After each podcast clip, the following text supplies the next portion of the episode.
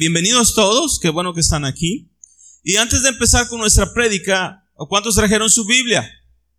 Vamos a hacer la declaración de fe que es el fundamento de nuestra vida y el motivo por el cual estamos aquí, la palabra de Dios. Acuérdese, mi amado, que en la palabra de Dios usted encuentra todo lo que necesita. Y diga después de mí, esta es mi Biblia, la palabra de Dios. Ella habla de mí, de lo que soy y de lo que quiere ser. Es medicina para mi cuerpo y vida para mi alma. Creo en lo que está escrito. Creo en lo que me es dado. Por tanto, no temeré, no me rendiré, esperaré en Dios, porque en su palabra he confiado. Amén. Hoy te traigo un tema que se llama cortando las ataduras. Y te voy a pedir por favor que me acompañes en tu Biblia en San Juan capítulo 9. Gloria a Dios en lo que lo buscas y lo hallas, quiero darle gracias a Dios por este tiempo, por este momento. Espíritu Santo, gracias, porque tú haces la obra en cada uno de nosotros. Tú nos enseñas, tú nos renuevas, tú nos fortaleces, nos consuelas. Tú eres el que hace la obra completa en nosotros. Te invitamos en esta tarde a que estés con nosotros hoy. Que esta palabra crezca y dé fruto que dé fruto bueno, Señor, de tal manera que pueda bendecir también a las demás personas que están a mi alrededor. Gracias porque tu palabra nos sana, nos limpia, nos renueva, nos restaura. Gracias Jesús por este tiempo. En el nombre de Jesús. El Evangelio de San Juan capítulo 9, verso 1. Dice así. Al pasar Jesús vio un hombre ciego de nacimiento. Sígame por favor. Vio a un hombre ciego de nacimiento. Le preguntaron sus discípulos diciendo, rabí, que significa maestro, ¿quién pecó, este o sus padres, para que haya nacido ciego? Verso 3 respondió Jesús, no es que pecó este ni sus padres, sino para que las obras de Dios se manifiesten en él. Gloria a Dios. Fíjese esta historia de este ciego. Habla la palabra que era ciego de nacimiento. Así es que es importante eso porque es acerca de lo del tema que vamos a estar hablando hoy. Porque antiguamente se creían que las enfermedades eran maldiciones de los padres sobre los hijos. ¿Verdad? Como hoy todavía se cree de esa manera, se dice de esa manera genéticamente, que los padres eh, eh, heredan a los hijos enfermedades. Entonces, así que se creía en aquel entonces, eh, se creía que las enfermedades eran maldiciones, que por eso les llegaban a los hijos. Por eso le preguntan al maestro, maestro, ¿Quién pecó este o sus padres para que él haya nacido ciego? Él no se quedó ciego gradualmente. Él nació ciego, nació con esa enfermedad. Y por causa de eso ellos decían que quién había pecado, él o los padres. Pero Jesús les dice claramente, ni pecó él, ni pecaron sus padres, sino para que la obra de Dios se manifieste en él. Entonces, esto es muy importante porque he escuchado muchas veces acerca de las maldiciones generacionales. Las maldiciones generacionales es aquellas, ¿verdad?, que en nuestros antepasados hicieron y nos siguen persiguiendo a las generaciones eh, que siguen. Les llaman, ¿verdad?, hoy esas enfermedades, maldición, este, a enfermedades genéticas o hereditarias. Pero vamos a ver qué dice la palabra de Dios. Porque en la palabra de Dios hallamos algo muy importante que dice el Señor que cada quien daremos cuenta de nuestros pecados. Ni nuestros padres darán cuenta de nosotros, de nuestros pecados, ni nosotros de nuestros padres. Pero es importante entender pues por qué las situaciones que estoy pasando. Porque en mi vida, en mi familia, todavía desde mi abuelo, desde mi bisabuelo, mi tatarabuelo, vienen con las mismas situaciones, con los mismos problemas, con las mismas enfermedades. Entonces es importante que aprendamos hoy de cómo cortar esas ataduras, porque son ataduras que nos mantienen atados y tienen atados varias generaciones. Y a veces alcanza a esta generación. Pero tenemos que aprender cómo desatar esas ataduras, cómo quitarnos de esas ataduras. Entonces es muy importante. Acompáñame por favor a Primera de Reyes capítulo 22, verso 51. Y te voy a poner una comparación, porque eso que le llaman a veces maldiciones generacionales no son otras cosas que el estilo de vida que nuestros padres llevaron, así también nosotros hoy lo seguimos llevando. Amén. Primera de Reyes capítulo 22, verso 51. Dice así, Ocosías, hijo de Acab, comenzó a reinar sobre Israel en Samaria el año 17 de Josafat, rey de Judá. Sígueme con cuidado. Y reinó dos años sobre Israel, Ocosías. Estamos hablando de Ocosías, hijo de Acab. 52. E hizo lo malo ante los ojos de Jehová. Y anduvo en el camino de su padre y en el camino de su madre. Fíjate bien, un hijo que anduvo en el camino, o sea, la manera de vivir, la manera de hacer las cosas, también este hijo anduvo en eso mismo, tanto del padre y de la madre, en el camino de Jeroboán, hijo de Nabat, que hizo pecar a Israel, fíjate bien, porque sirvió a Baal. Esto es lo que hizo Ocosías sirvió a Baal y lo adoró y provocó a ir a Jehová Dios de Israel conforme a todas las cosas que había hecho su padre. Fíjate bien, lo que te estoy poniendo aquí, dice la palabra en Números capítulo 20 que el Señor visita la maldad de los padres a los hijos hasta la tercera y cuarta generación.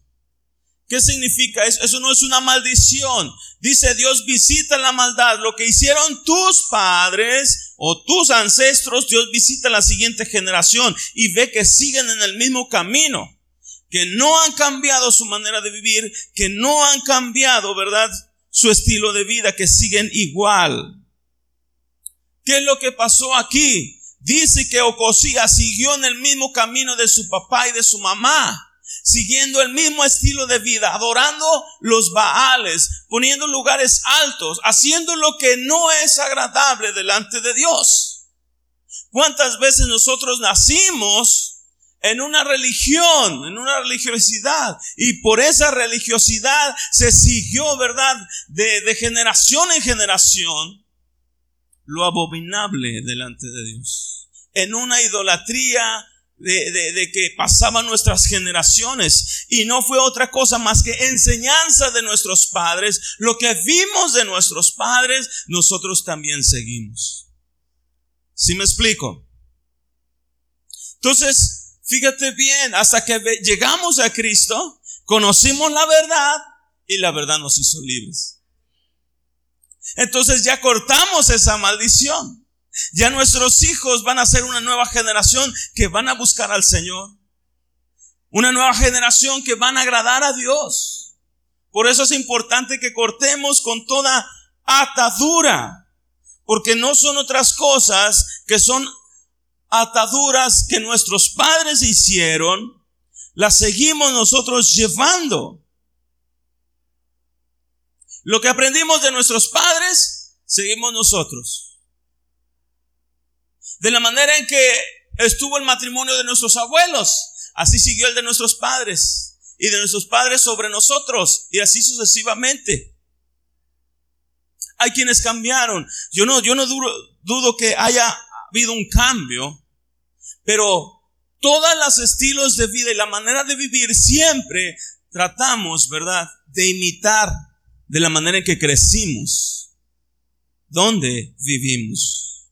A veces yo le digo a mi esposa, oye, a veces siento que me casé con tu mamá, porque me respondes como tu mamá, me preguntas como tu mamá, oigo que regañas al niño con las mismas palabras que tu mamá te regañaba. ¿Sí me explico? de alguna manera imitamos todo eso. Y yo le digo a mi esposa, parece que, que me casé con doña Vicky. Perdón, ¿eh? así se llama mi suegra. Dios la bendiga donde quiera que esté. Le digo, porque tienes el mismo, ¿verdad? El mismo semblante de ella. El mismo regaño, todo. Igual. ¿Por qué? Porque somos, ¿verdad? Enseñados de esa manera. De la manera en que nos regañaron o nos llamaron la atención, así también nosotros regañamos a nuestros hijos. ¿Sí o no? ¿Sí o no? Entonces, ¿por qué? Porque adquirimos esa manera de vivir, adquirimos ese conocimiento y nos vamos guiando por ese conocimiento.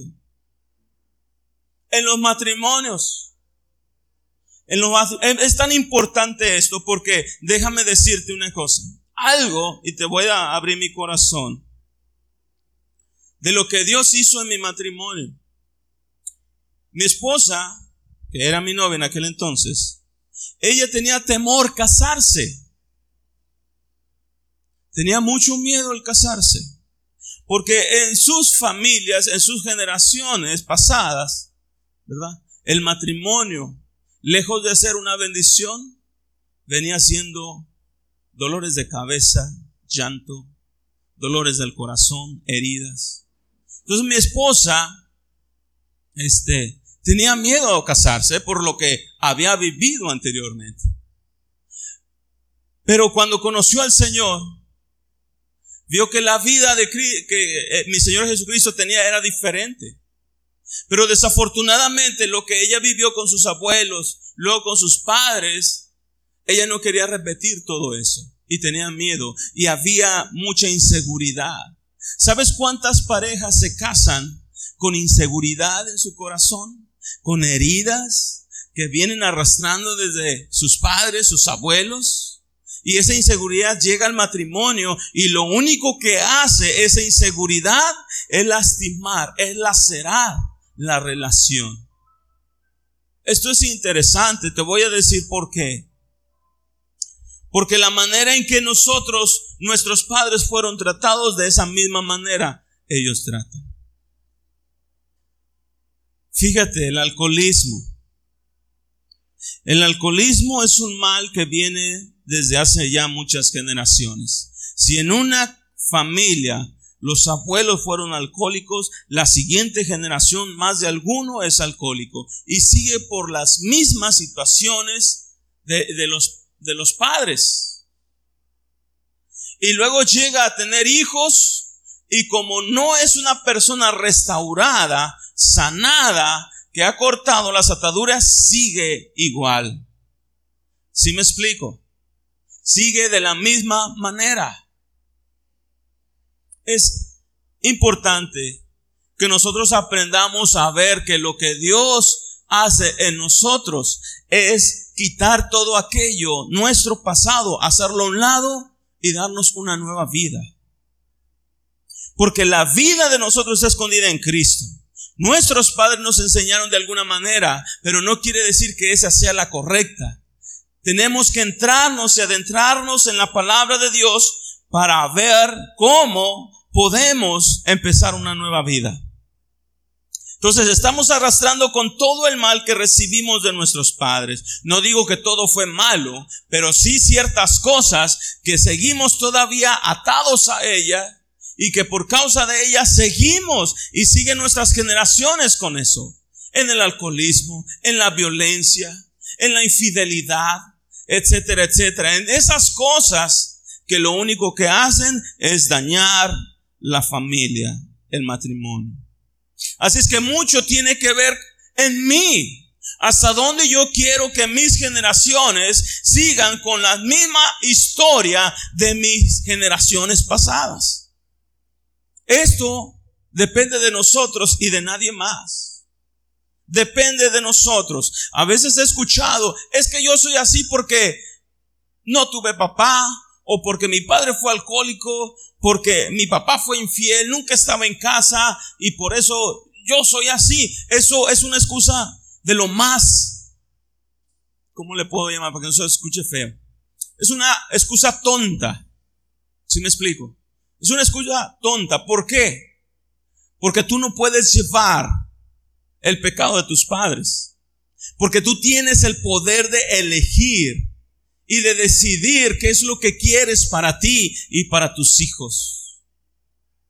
Pero todo eso que viene a nuestra vida, todo aquel mal que arrastramos, estoy hablando de lo malo, no de lo bueno, porque también recibimos cosas buenas de nuestros padres, pero estoy hablando de las cosas que nos han atado y que nos impiden caminar en el Señor, que nos impiden tener una buena relación una, este, con nuestra pareja, un buen matrimonio, una familia bien, una vida en Cristo. Entonces, todo eso nos ata. Y llevamos al matrimonio con nuestros hijos en nuestra vida diaria.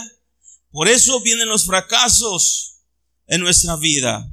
Dios nos da la capacidad de escoger para no volver a las cosas de nuestros padres, sino cambiar nuestras generaciones en bendición. Pero eso es una decisión que tú y yo debemos de tomar. Estamos arrastrando todo el mal que recibimos. La única manera de que podemos ser o podamos ser libres de todas esas ataduras es naciendo de nuevo. Porque mientras uno no nazca de nuevo, va a seguir llevando el mismo estilo de vida. Así como arrastramos la religiosidad, así como arrastramos la idolatría, hasta que no venimos a la verdad y nacimos de nuevo, dejamos atrás la idolatría. Entonces es necesario que nazcamos de nuevo para poder quitar toda atadura del pasado. Hay cosas en nuestro pasado que nos hirieron, que nos lastimaron antes de llegar a Cristo. Pudo haber sido tu familia, tus padres, tus hijos, tus hermanos. Pudo haber sido un vecino o una persona a la que más amaste. Y esa herida llega allí y sigues caminando por esa, por esa senda y no importa dónde vayas, esa herida no se va a cerrar. Porque hay mucha falta de perdón también en nosotros.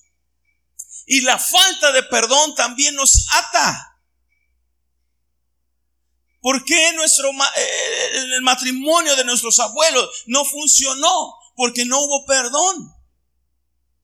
Porque todo lo que le hizo mi abuelo a mi abuela quedó en el corazón de mi abuela. Y todo lo que le hizo mi abuela a mi abuelo quedó en el corazón de mi abuelo. Y así nos crió.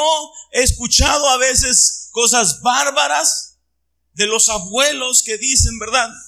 La mujer no sirve más que para dar lata. Así he escuchado. Que dice, ¿Por qué? Porque nunca entendieron, ¿verdad? Que el matrimonio es una bendición. Porque nunca se acercaron a la verdad. Porque fueron lastimados también. Porque fueron dañados. Porque nunca hubo un perdón en ellos. Y, esa falta de perdón, ¿verdad? Esa herida siguió lastimando y lacerando a las generaciones siguientes. Por eso es importante, mi amado, ¿Por qué en una casa, verdad? ¿Por qué en una casa siempre hay una persona eh, metida en el alcoholismo o hay violencia? Y si vemos la historia del esposo que está en, en, este, en alcohol o que está en, en violencia, vemos la historia de él y vemos que sus padres también fueron violentos y alcohólicos. Y si nos vamos más atrás, vemos que su abuelo, sus abuelos también sufrieron la misma pena. Y nos vamos atrás y generaciones atrás hasta llegar a Adán y Eva. Y el problema es que el enemigo nos engañó. Y entró el pecado en nuestra vida y por eso se llaman maldiciones generacionales. Porque el pecado es una maldición generacional. Toda persona que nace ya nace con ese mal gen del pecado. Y solamente Cristo puede quitar ese pecado. Por eso es importante nacer de nuevo. En una ocasión le preguntaron a Jesús. Nicodemo le dijo, maestro, sé que vienes de Dios porque nadie puede hacer las cosas que tú haces si Dios no está con él. El Señor Jesús le dijo, De verdad te digo, Nicodemo, que si no naces de nuevo, no vas a entrar al reino de los cielos. Porque es necesario que nazcas de nuevo para poder entrar al reino de los cielos. Y el reino de los cielos no consiste en comida ni bebida, sino en paz, gozo, justicia en el Espíritu. Cosa que las personas que no están o no han nacido de nuevo aún no lo están viviendo. Porque en ti tiene que haber esa paz y ese gozo. Que tiene que haber en tu matrimonio contentamiento y puedas tener una, un matrimonio feliz o puedas tener unos hijos eh, que te honren y cortar toda maldición que quizás tus padres, ¿verdad?, trajeron a tu vida, pero dices, hoy yo quito toda atadura, todo aquello que arrastré o, que me enseñaron o que adquirí de mis padres, hoy entro a la palabra de Dios para que Dios me enseñe y poder enseñar a mis hijos y poder tratar a mi esposa, poder tratar al esposo de una manera correcta delante de Dios. Porque eso no lo vas a hacer tú. Eso lo hace la palabra de Dios.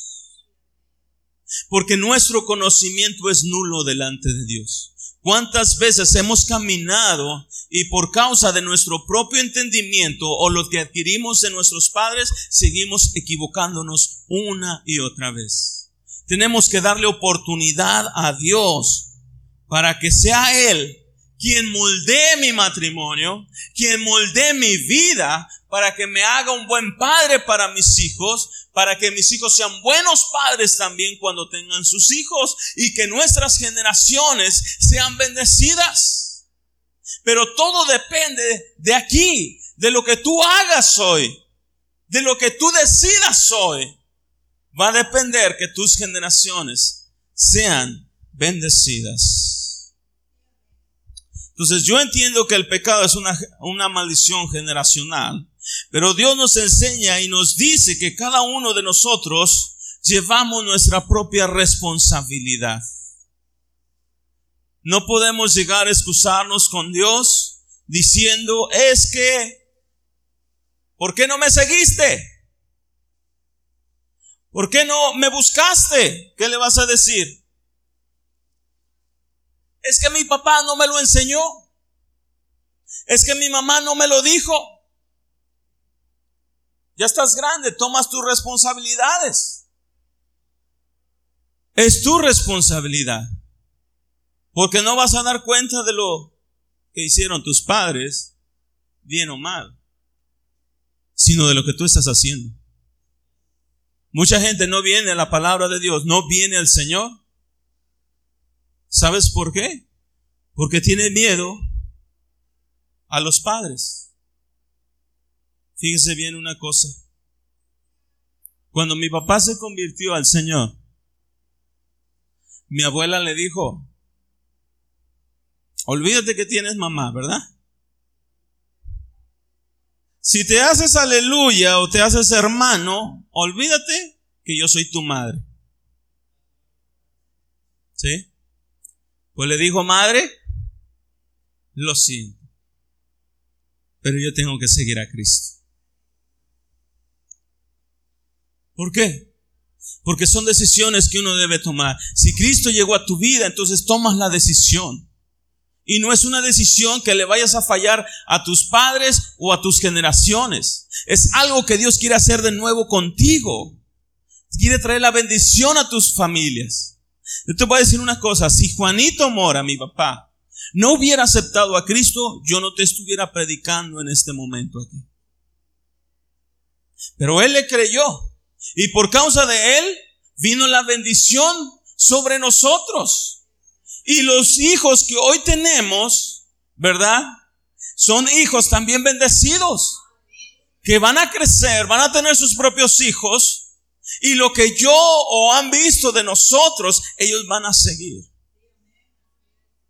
Entonces, mi amado, es importante lo que tú haces hoy.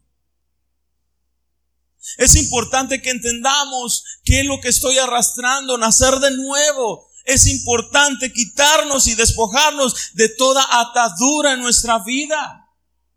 todo aquello que, que, que nos dirige, todo aquello que nos somete es una atadura. Entonces, ¿qué puede ser? Pueden ser muchas cosas. ¿Qué es lo que dirige tu vida? El temor, la religiosidad. ¿Qué es lo que dirige tu vida? La violencia, el alcoholismo, el cigarro, todo aquello a lo que tú te sometes, a lo que tú te sujetas o que dirige tu vida es una atadura. Así es que, mi amado, echémonos un clavado en nosotros mismos para ver en dónde estamos atados. Y si hay una atadura, entonces decirle, Señor, necesito despojarme, quitarme de esto. Es necesario nacer de nuevo. ¿Cómo puedo nacer de nuevo? Ven a Cristo. Ven a Cristo. Él te va a hacer nacer de nuevo. Pero hay algo importante aquí. Por favor, vamos a Romanos capítulo 5, verso 19. Cristo puso fin al pecado, pero es una elección en la que tú decides cómo quieres vivir tu vida. Romanos capítulo 5, verso 19.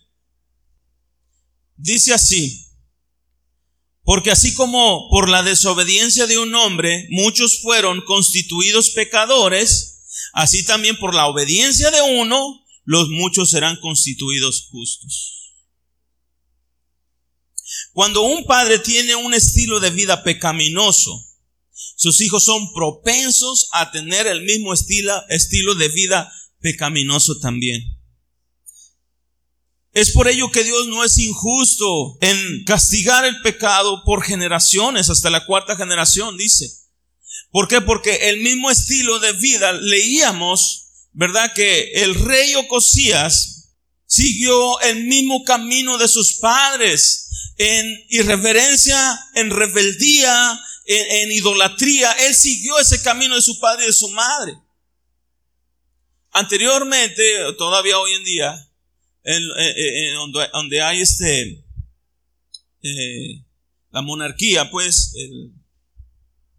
los reyes y todo eso, cuando un rey terminaba su, su, su reinado, lo sucedía a su hijo, ¿sale? Entonces, el hijo, de la manera en que vio a ver su papá reinar, suele pasar y muchas veces sucede de que él siga el mismo o la misma manera de gobernar al país o gobernar el imperio. Entonces por eso leíamos en Ocosías. Entonces cuando una persona tiene ese estilo de vida pecaminoso, también las generaciones que vienen van a continuar con ese camino, porque cometen los mismos pecados que hicieron los antepasados pero son castigados por sus propios pecados, no los pecados del antepasado. Entonces, un padre que fue alcohólico, que anduvo en el alcohol, y sus hijos vivieron ese alcoholismo, tienden también a seguir ese alcoholismo. Y luego se sigue por generaciones porque el alcohol lo único que trae es disensión. En el matrimonio trae división en los hijos trae amargura. Por eso es importante, mis amados, que nosotros también entendamos o, podamos entender que lo que yo haga hoy va a también repercutir con, con mis hijos, con mis generaciones. Tristemente lo digo, pero cuando nuestro caminar en el Señor no es recto, no es fiel. De manera que puedan nuestros hijos ver que somos fieles y rectos al Señor, también nuestros hijos van a estar tambaleando. Conozco una familia que desafortunadamente, mientras los padres no permanezcan, mientras los padres no se afiancen en el Señor, los hijos tampoco lo van a hacer. Y mientras los padres estén ¿verdad? En una vida, uh, ¿cómo se llama? Tibia con el Señor, también nuestros hijos van a estar tibios delante del Señor.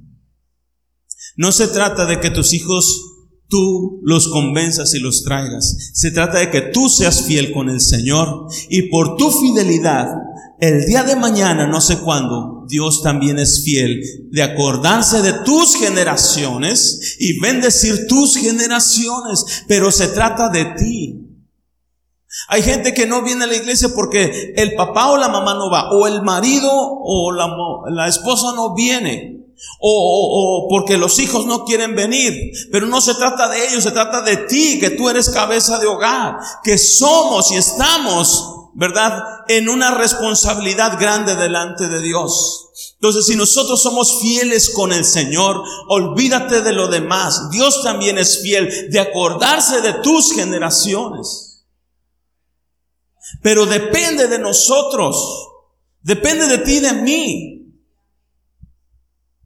Wendy, si tú hoy decides decir, Señor, yo te voy a seguir, olvídate de las demás cosas. Dios pondrá las cosas derechas en tu familia, en tu casa, pero es una decisión tuya. No esperes que alguien más lo haga porque nadie va a venir a hacerlo. Eso es una decisión que tú debes de tomar y nadie más.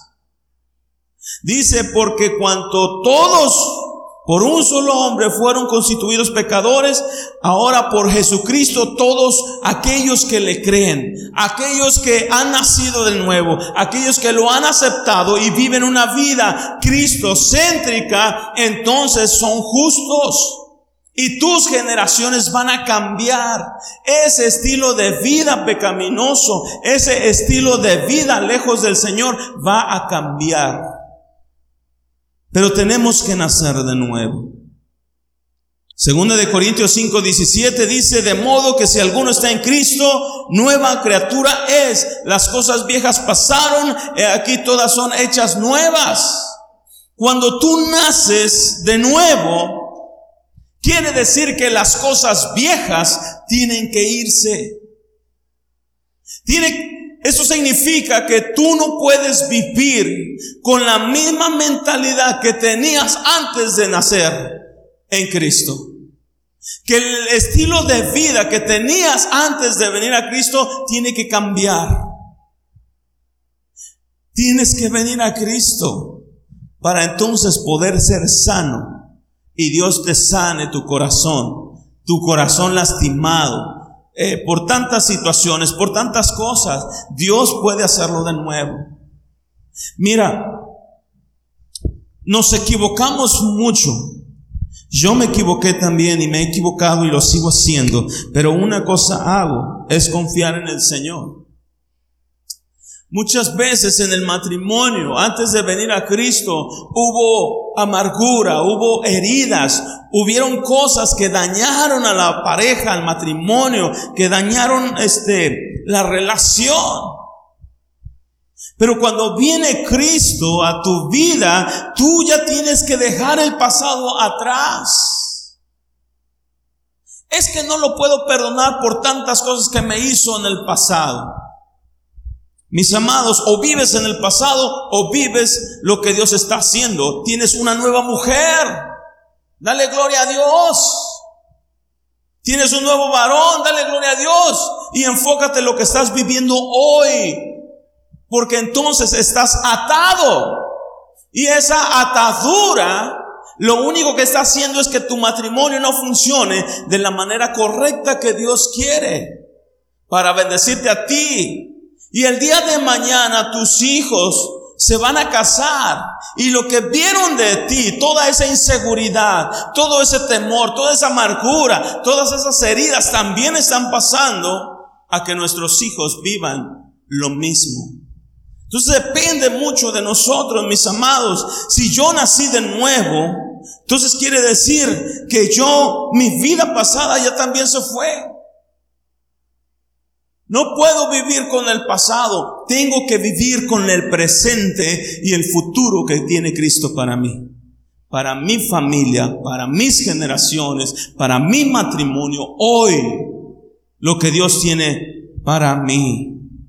Pero es importante, mis amados, que busquemos en nuestro corazón. Porque no podemos quitar nuestra vida pasada mientras haya una falta de perdón en nuestro corazón. Porque la falta de perdón es una atadura tan fuerte en nuestra vida, tan fuerte que muchas cosas depende de eso, de que nuestro matrimonio vaya bien, de que nuestros hijos vayan bien, de que mi familia, mi casa, mi trabajo me vaya bien.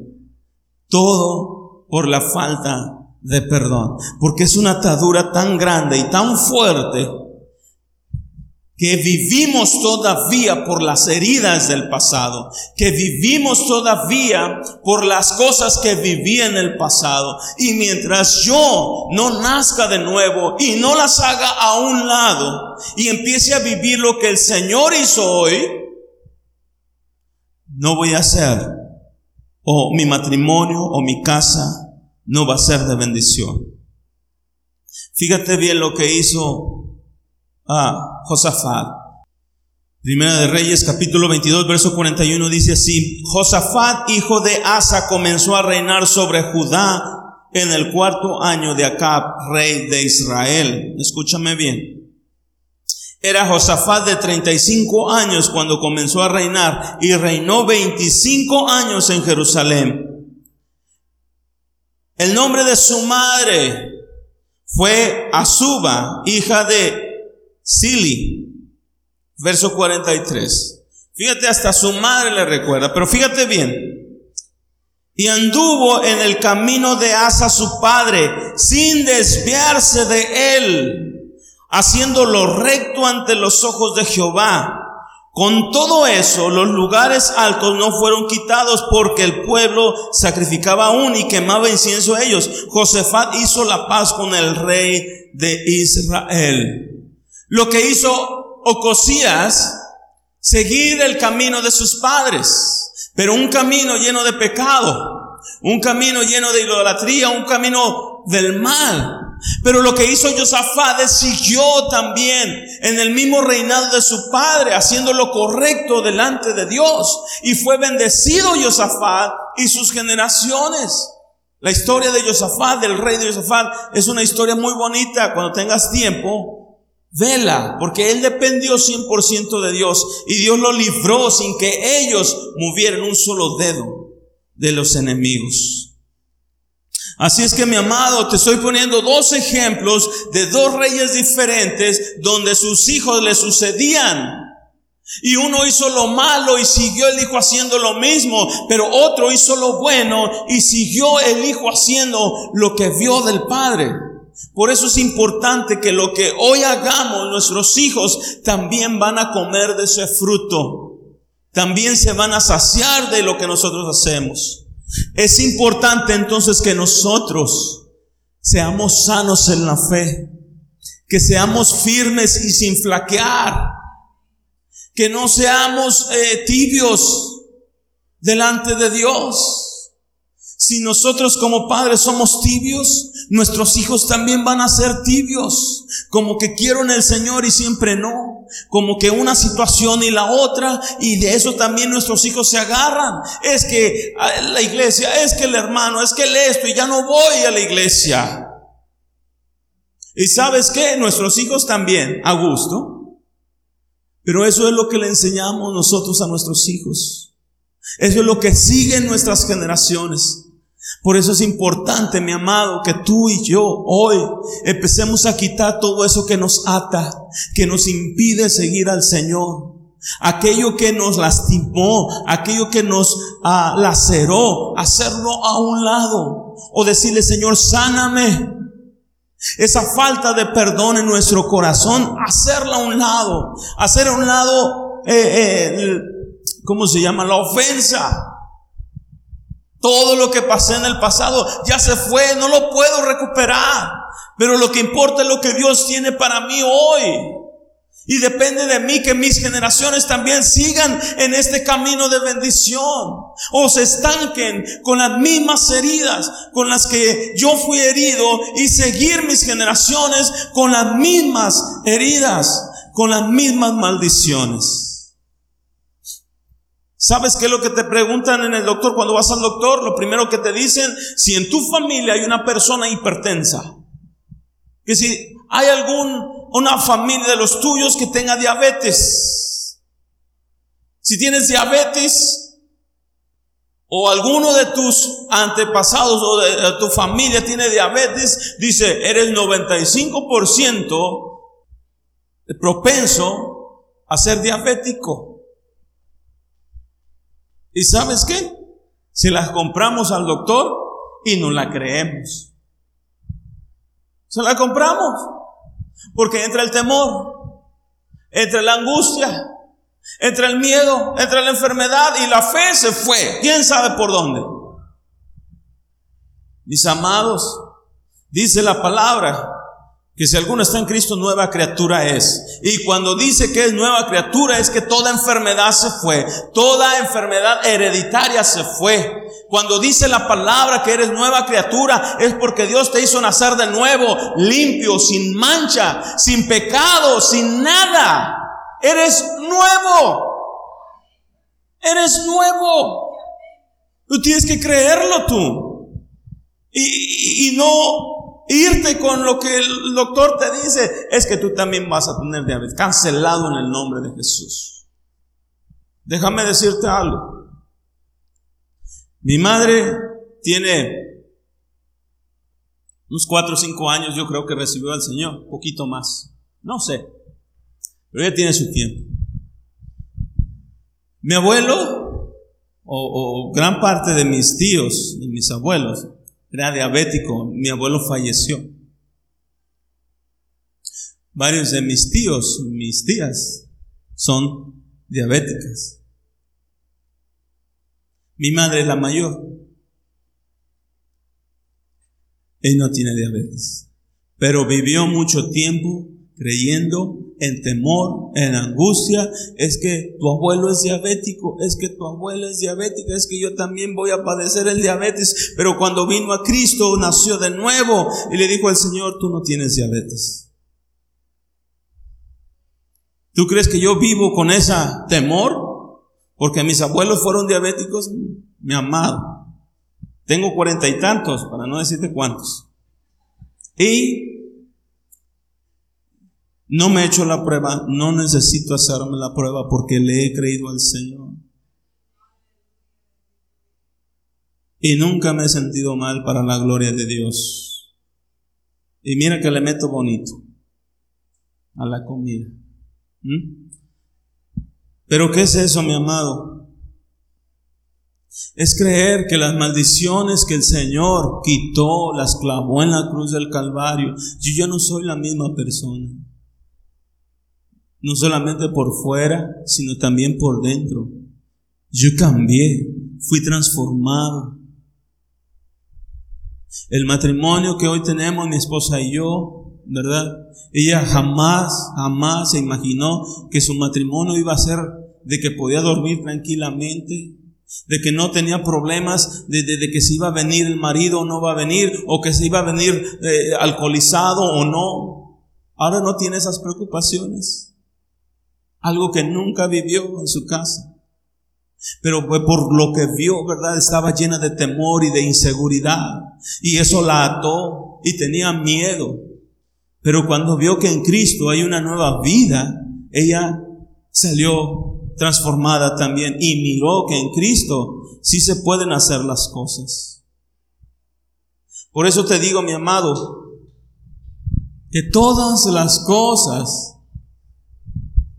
a veces no es que sean maldiciones de nuestros antepasados.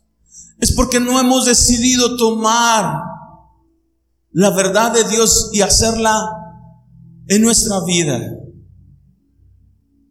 Yo sé que muchos de nosotros fuimos heridos en el pasado. Fuimos dañados. Pero ¿hasta cuándo vas a cargar con esa herida? ¿Hasta cuándo vas a decidir eh, quitar esa herida, quitar ese resentimiento, cerrar eso que te está lacerando todo el tiempo? Es una decisión tuya. El matrimonio no es como dice la gente que es. El matrimonio es como dice Dios que debe de ser santo. Que tiene que ser bendición, dice la palabra de Dios, que el que encuentra esposa encuentra el bien, haya el bien. Tiene que ser de bendición. Si no, yo te aseguro que Dios no hubiese creado el matrimonio. Nuestros hijos tienen que ser también de bendición. Si algo que podemos heredar a nuestros hijos, que no son enfermedades, podemos heredarle la fe, la palabra de Dios. Eso eso los va a sacar adelante de cualquier situación. Eso va a hacer que sus matrimonios sean matrimonios de éxito, de excelencia. Eso va a hacer que todo lo que hagan, Dios lo multiplique y lo prospere. Si algo podemos heredar, eh, perdón, heredar a nuestros hijos es la palabra, las promesas de Dios. Pero tiene que, y es importante, que nosotros también la vivamos. Que las promesas de Dios sean vivas, eficaces en nuestra vida. Mientras haya falta de perdón en nuestro corazón, en nuestra vida, mientras haya esa herida abierta, mientras haya ese dolor en nosotros, no vamos a poder ser felices o lo que Dios tiene para ti y para mí. Y depende mucho hoy de lo que tú hagas. Es importante, mis amados, las ataduras, lo único que, ¿sabes lo que hace una atadura? Una atadura es aquella que no te deja avanzar, que te estanca, que no te suelta y te esclaviza. Entonces hay cosas en nuestra vida que nos han estancado. Dios nos ha hablado de una u otra manera. Dios ha tenido misericordia de ti de una u otra manera, pero hay algo que te ata, que te impide seguir adelante. Y a veces son las heridas del corazón, a veces son las situaciones en la vida, enojarnos con Dios por las situaciones que pasé o que pasaron en mi familia. Hay muchas cosas, pero hoy es un día donde Dios ha extendido su misericordia para ti y para mí. Hoy es el día en que podemos acercarnos a Dios y decirle, Señor, yo quiero nacer de nuevo. Yo quiero que me sanes que quites todo aquello que me ata, que me impide que la bendición en mi familia, en mis generaciones llegue. Y esa es una decisión tuya y de nadie más.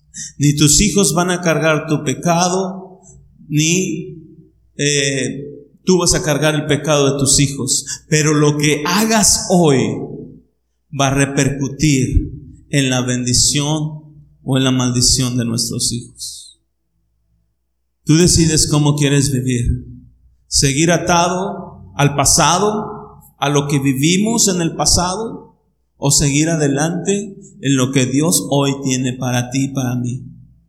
Lo que pasó antes de venir a Cristo en nuestro matrimonio, o decir, darle vuelta a la página y decir, Señor, ahora soy una nueva hoja, Escribe en mí lo que tú quieres que yo sea. Escribe mi matrimonio como tú quieres que yo lo viva.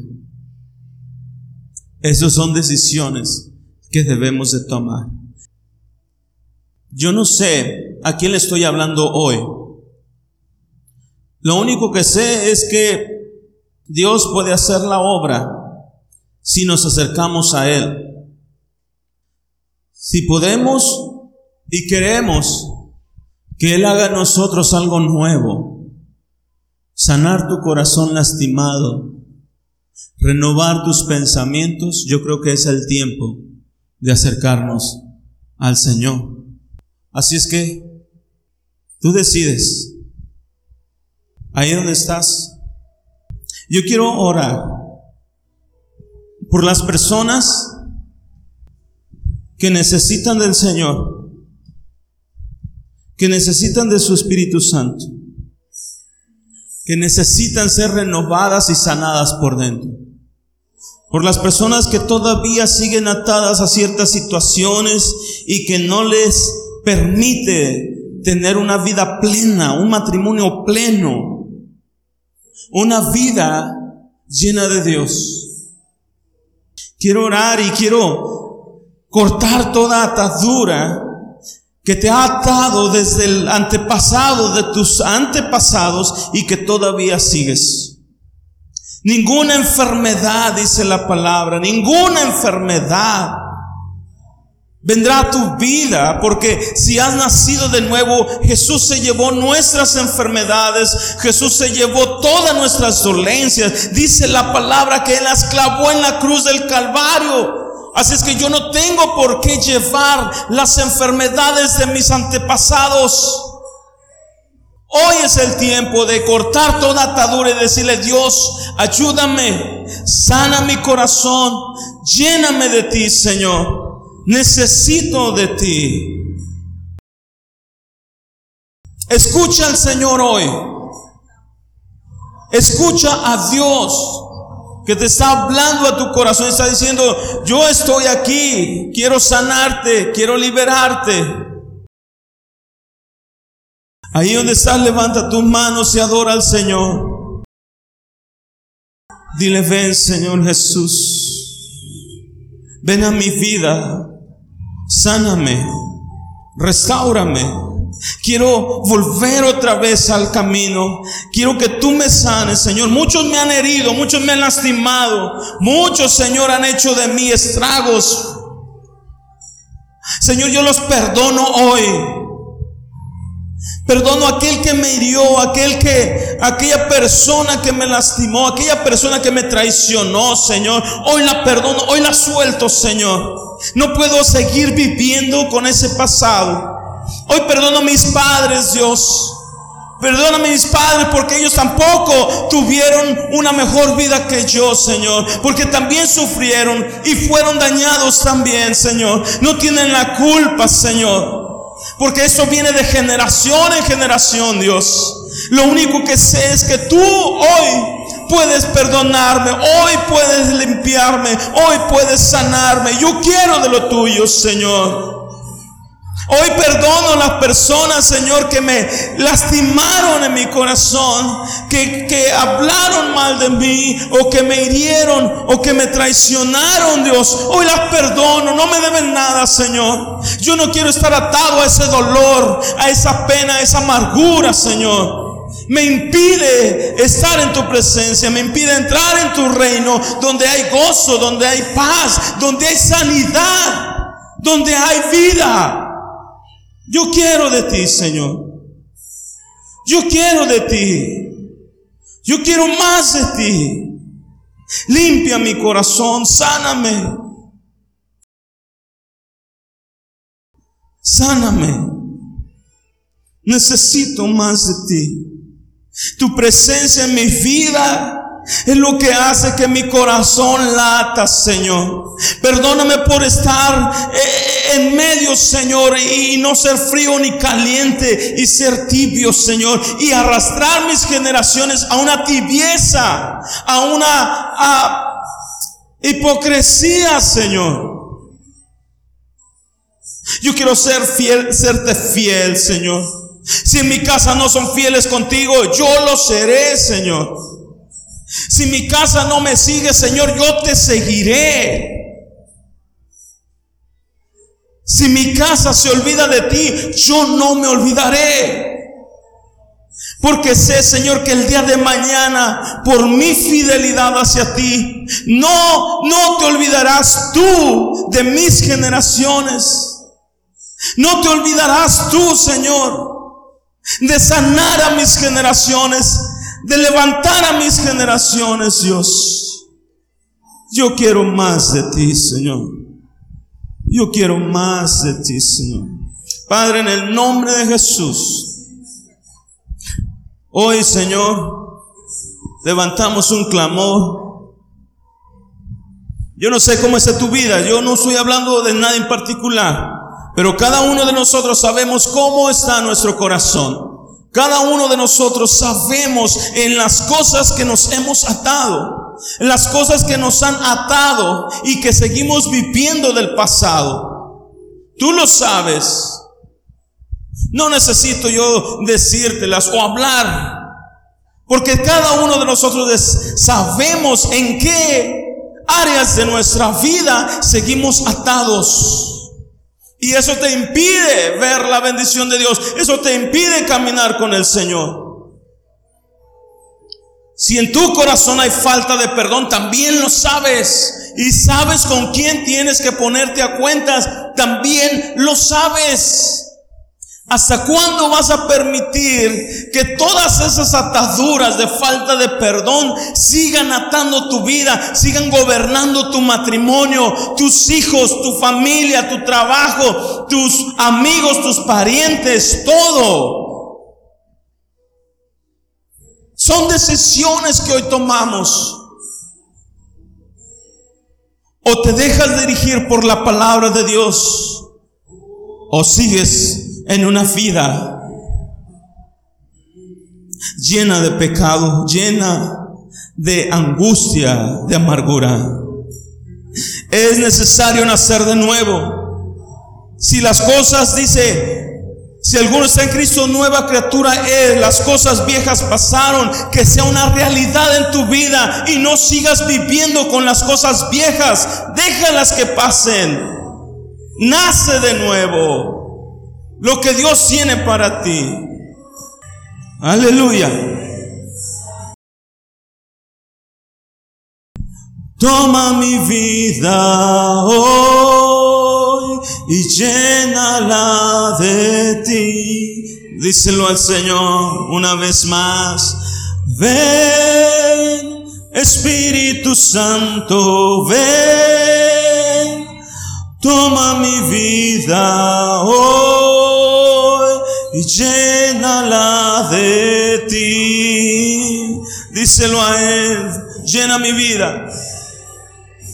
Espíritu Santo, toma mi vida. Oh, y llénala de ti. Llénala de ti, Señor. Lléname de ti, Señor. Lléname de ti, Señor.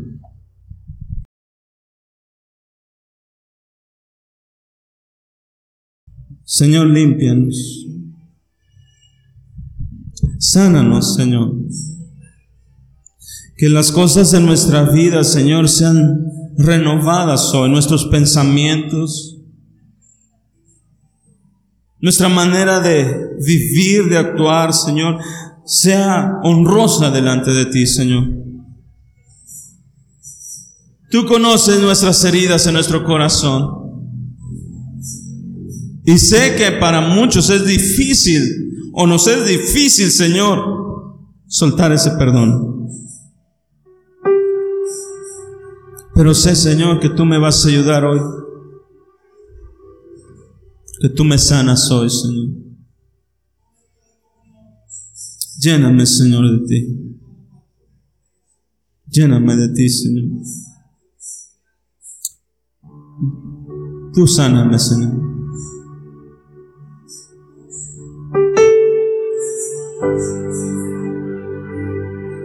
Sáname, Señor. Deja que Dios haga la obra en ti. Tú sabes en cuáles en cuáles situaciones has estado. Pero Dios hoy quiere sanarte. Hoy Dios quiere liberarte.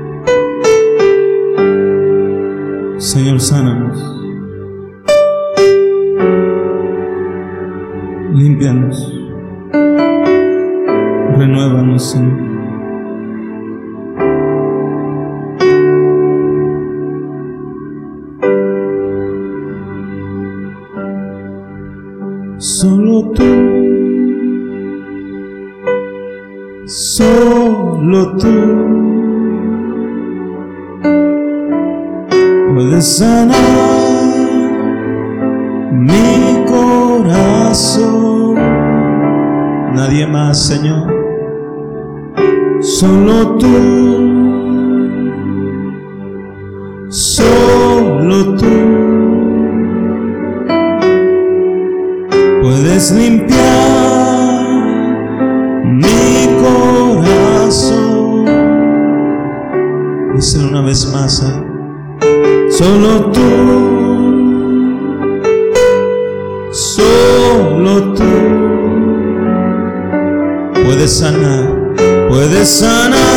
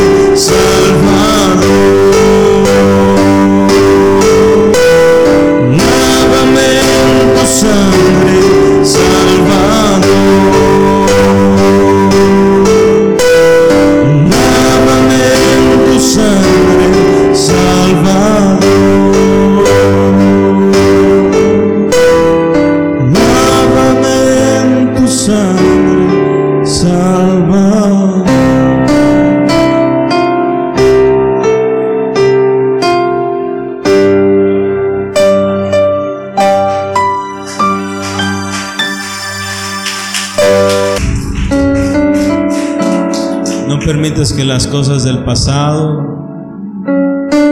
te aten. No permitas que las cosas que, que viviste antes, lo que hayas vivido el día de ayer, te aten. No te va a dejar avanzar. Que vamos a hacer es lacerarnos unos a otros, lacerar a los que amamos.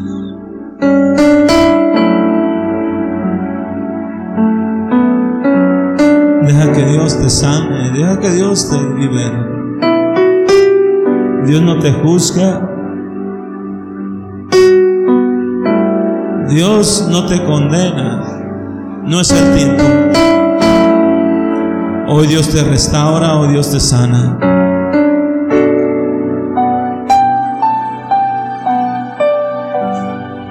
Padre, te doy gracias, Señor, por ese momento, por ese tiempo.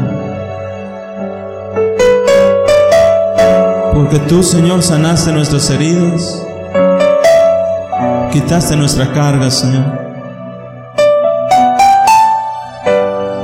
Todo aquello que nos ataba, Señor enfermedades, maldiciones aún del pecado, Señor. Tú las has quitado. Y hoy, Señor, podemos entrar al reino. El reino de los cielos donde hay gozo, donde hay paz, donde hay justicia, donde mi vida, Señor, es una realidad. Por eso hoy, Señor, limpia nuestro corazón, nuestros pensamientos, y que sean, Señor, llevados cautivos a la obediencia a Cristo.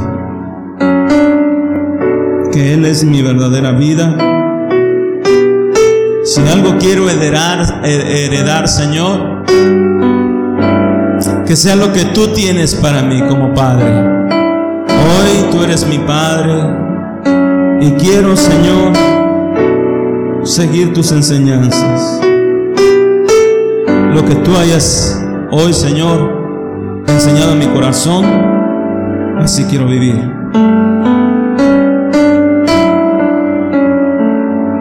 Gracias, Jesús. Levanta tu mano derecha. El Señor te bendiga y te guarde. Que el Señor haga resplandecer su rostro sobre ti y tenga de ti misericordia.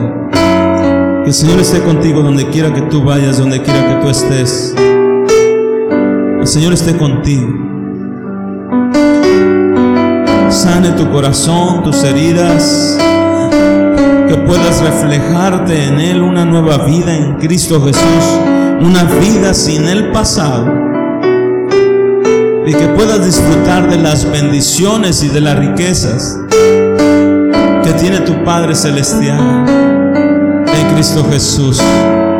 Dice el Señor, porque yo sé los pensamientos que tengo para vosotros. Pensamientos de bien y no de mal. De bendición y no de maldición. A fin de darte lo que tú esperas. Y esperamos, Señor, de ti bendiciones sobre nosotros y nuestras generaciones.